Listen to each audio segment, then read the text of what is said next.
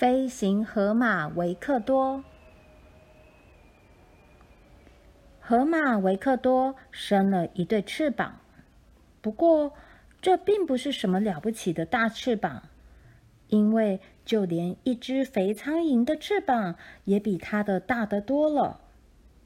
但你可以想象得到，小翅膀长在大河马的身上，看起来该是多么可笑了。本来维克多有点难过，因为他跟其他的河马长得不一样。但过了不久，他发现翅膀也有好处，这样他就可以到处去游历啦。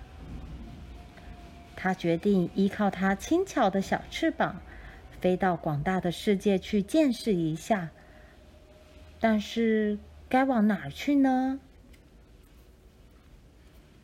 有一天，他漫无目的的在空中飘着，飞过一大朵白云，正巧一架飞机越过他的身旁。飞机上坐满了面色红润的猎人。维克多想也不想，就跟着飞机飞。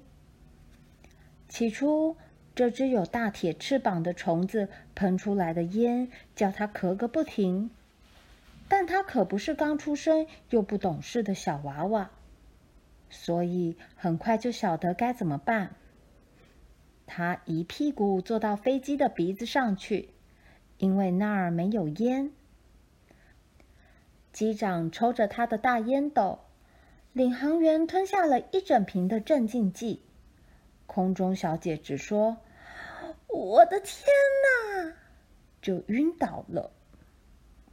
从这以后，旅途上一路平安，飞机没有再出什么事，很快就到达了多雾的北方。现在，维克多终于可以好好的观光旅游了。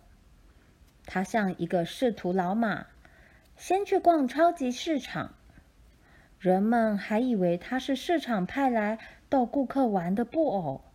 所以也没有人特别注意他。但是相反的，维克多却对广场上一只害羞的鸽子有很深刻的印象。这只鸽子刚从笼子里逃出来，和其他的鸟儿在一起，它们都被维克多吓了一跳。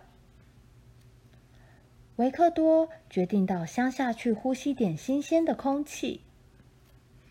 在乡下，蝴蝶比他以前见过的蝴蝶小得多了，不过飞得还是一样慢。它们没法子比维克多飞得快。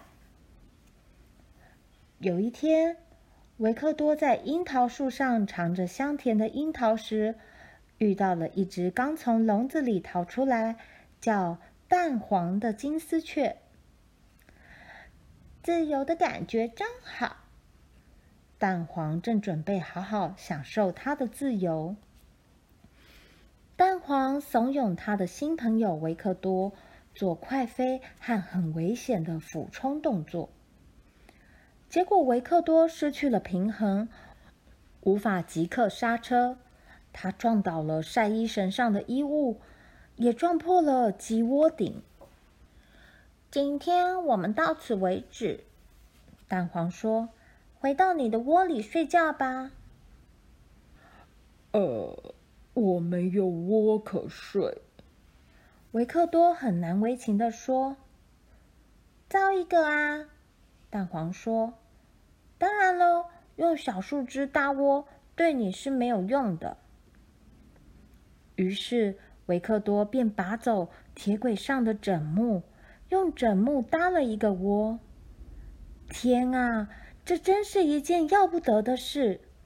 有一列火车经过这儿，失去平衡，冲出了轨道。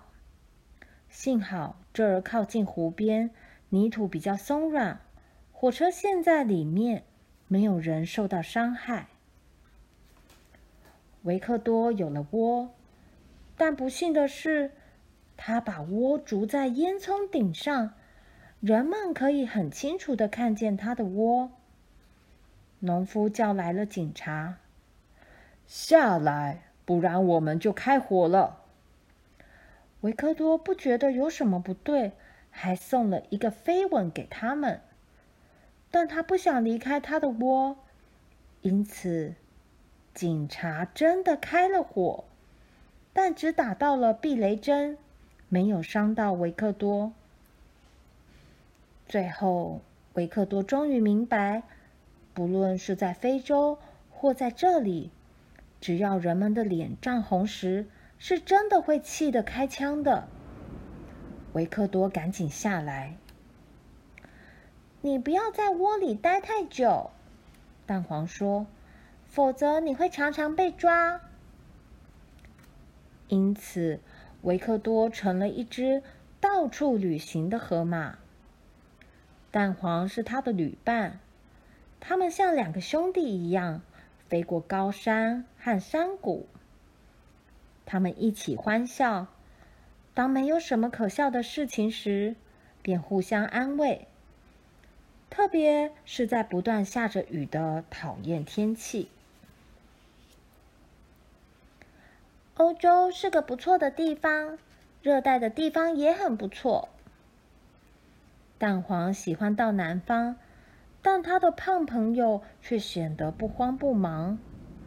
原来，在这阳光不足的地方，有些事情把他迷住了。那是什么事呢？这个问题很快就揭晓了。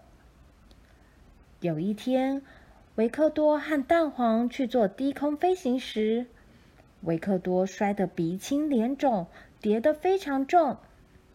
当他恢复清醒时，看到一件让人惊奇的事：在一堵墙上有一幅广告。你猜广告上面是什么？是一只迷人。面带微笑、有翅膀的河马小姐，她有翅膀，就像维克多一样。她是著名的葛罗比欧纳马戏团里的芭蕾舞星，名字叫做佩托尼娜。现在没有什么事情可以阻止得了维克多，他高兴极了。用力的挥动翅膀，不久就到了马戏团。天快黑了，但这却难不倒他。不一会儿，维克多就找到佩托尼娜的篷车。佩托尼娜被关在红色栏杆围起的笼子里。当他们俩的目光相遇时，维克多觉得心跳得好厉害哦。他没费一点力气就搬开了栏杆。佩托尼娜红着脸，带着赞许的神情，依偎在维克多的身旁，快乐的离开了马戏团。他们比翼双飞，很快的消失在地平线上，成了一个小黑点。